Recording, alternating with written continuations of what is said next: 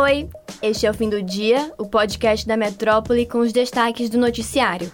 Está começando o episódio desta sexta-feira, 3 de maio. Eu sou Giovana Oliveira e comigo na apresentação está Madison Souza. Oi, Mads. Oi, Gel. E o episódio de hoje já começa com um assunto que envolve o bolso do soteropolitano. O prefeito de Salvador, Bruno Reis, confirmou na manhã desta sexta-feira o aumento da passagem de ônibus de R$ 4,40 para R$ 4,90. O novo valor já começa a valer a partir deste sábado. É, pois é. Com o aumento de 50 centavos no valor da passagem, Bruno Reis fez questão de ressaltar que o problema do transporte público não é só da capital baiana.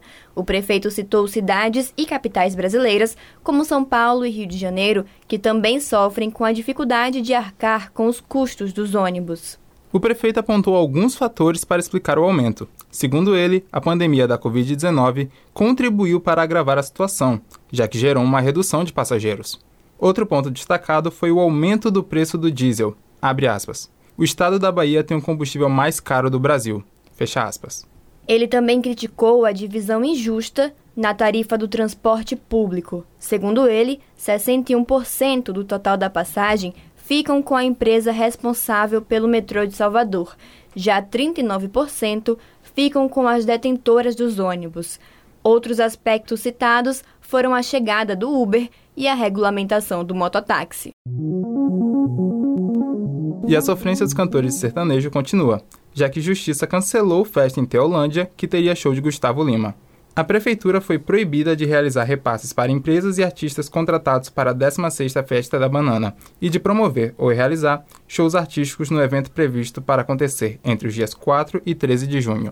A decisão da juíza Luana Paladino acatou o pedido do Ministério Público da Bahia. Na decisão, a magistrada estabeleceu multa correspondente ao dobro do valor do contrato em caso de descumprimento. Foi determinado também que a Coelba suspenda imediatamente o fornecimento de energia elétrica aos locais previstos para a realização das apresentações e que os equipamentos sonoros alocados para os shows sejam lacrados. Isso mesmo, e na ação judicial, a promotora de justiça, Rita de Cássia Pires Bezerra Cavalcante, estimou que o custo para atrações anunciadas ultrapassariam 2 milhões de reais. A promotora ressaltou que o custo da festa se aproximaria dos cerca de 2 milhões e 300 mil reais recebidos pela prefeitura, vindos do governo federal, desde quando foi decretado, em 26 de dezembro de 2021, estado de emergência por causa das fortes chuvas que castigaram o município.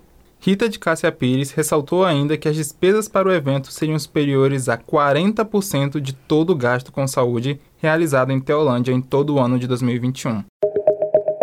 O município de Feira de Santana registrou mais de 800 casos de violência contra a mulher em 2022.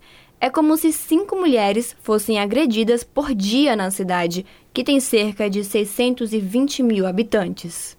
O número se mantém no mesmo patamar de 2021, mas o que tem aumentado é a gravidade dos casos. Ao portal Acorda Cidade, a delegada titular da Delegacia Especializada de Atendimento à Mulher, Clécia Vasconcelos, afirma que, abre aspas, o ciclo da violência tem se mostrado mais forte. A mesma vítima tem retornado mais vezes e isso é uma cena de necessidades das políticas públicas cada vez mais específicas. Fecha aspas. O Corpo de Bombeiros de Pernambuco localizou nesta sexta-feira o corpo da última pessoa que estava desaparecida no estado após as fortes chuvas. A vítima foi encontrada soterrada no município de Camaragibe, no Grande Recife. Com isso, o número de mortes em decorrência do temporal em Pernambuco chegou a 128, a vítima encontrada nesta sexta se chamava Mércia Josefa do Nascimento e tinha 43 anos. A previsão do tempo para os próximos dias para Pernambuco ainda é de tempo instável. Pancadas de chuva podem atingir o estado a qualquer hora do dia durante o fim de semana. E na primeira pesquisa IPESP, sem o nome do ex-governador de São Paulo, João Dória, do PSDB, o ex-presidente Luiz Inácio Lula da Silva, do PT, lidera a corrida presidencial com 45% das intenções de voto na pesquisa estimulada. Em segundo lugar, aparece o presidente Jair Bolsonaro, do PL, com 34% das intenções de voto. O ex-ministro Ciro Gomes, do PDT, vem na sequência, com 9% das intenções de voto. Já a senadora Simone Tebet, do MDB, é citada por 3% dos entrevistados. Na sondagem feita pela pesquisa encomendada pela XP Investimentos, o IPESP entrou em contato por telefone com mil entrevistados de 16 anos ou mais entre os dias 30 de maio e 1 de junho. O nível de confiança da pesquisa é de 95,5%. É isto, ficamos por aqui. Mas se você quer ter acesso a mais notícias, é só entrar no metro1.com.br e se manter informado. Também acompanhe a gente pelas redes sociais em arroba grupo.metrópole lá no Instagram e arroba metrópole no Twitter. Lembrando que você pode ativar as notificações no Spotify para receber um alerta a cada nova edição do fim do dia. Até o próximo episódio. Valeu, gente! Tchau, tchau. Até a próxima.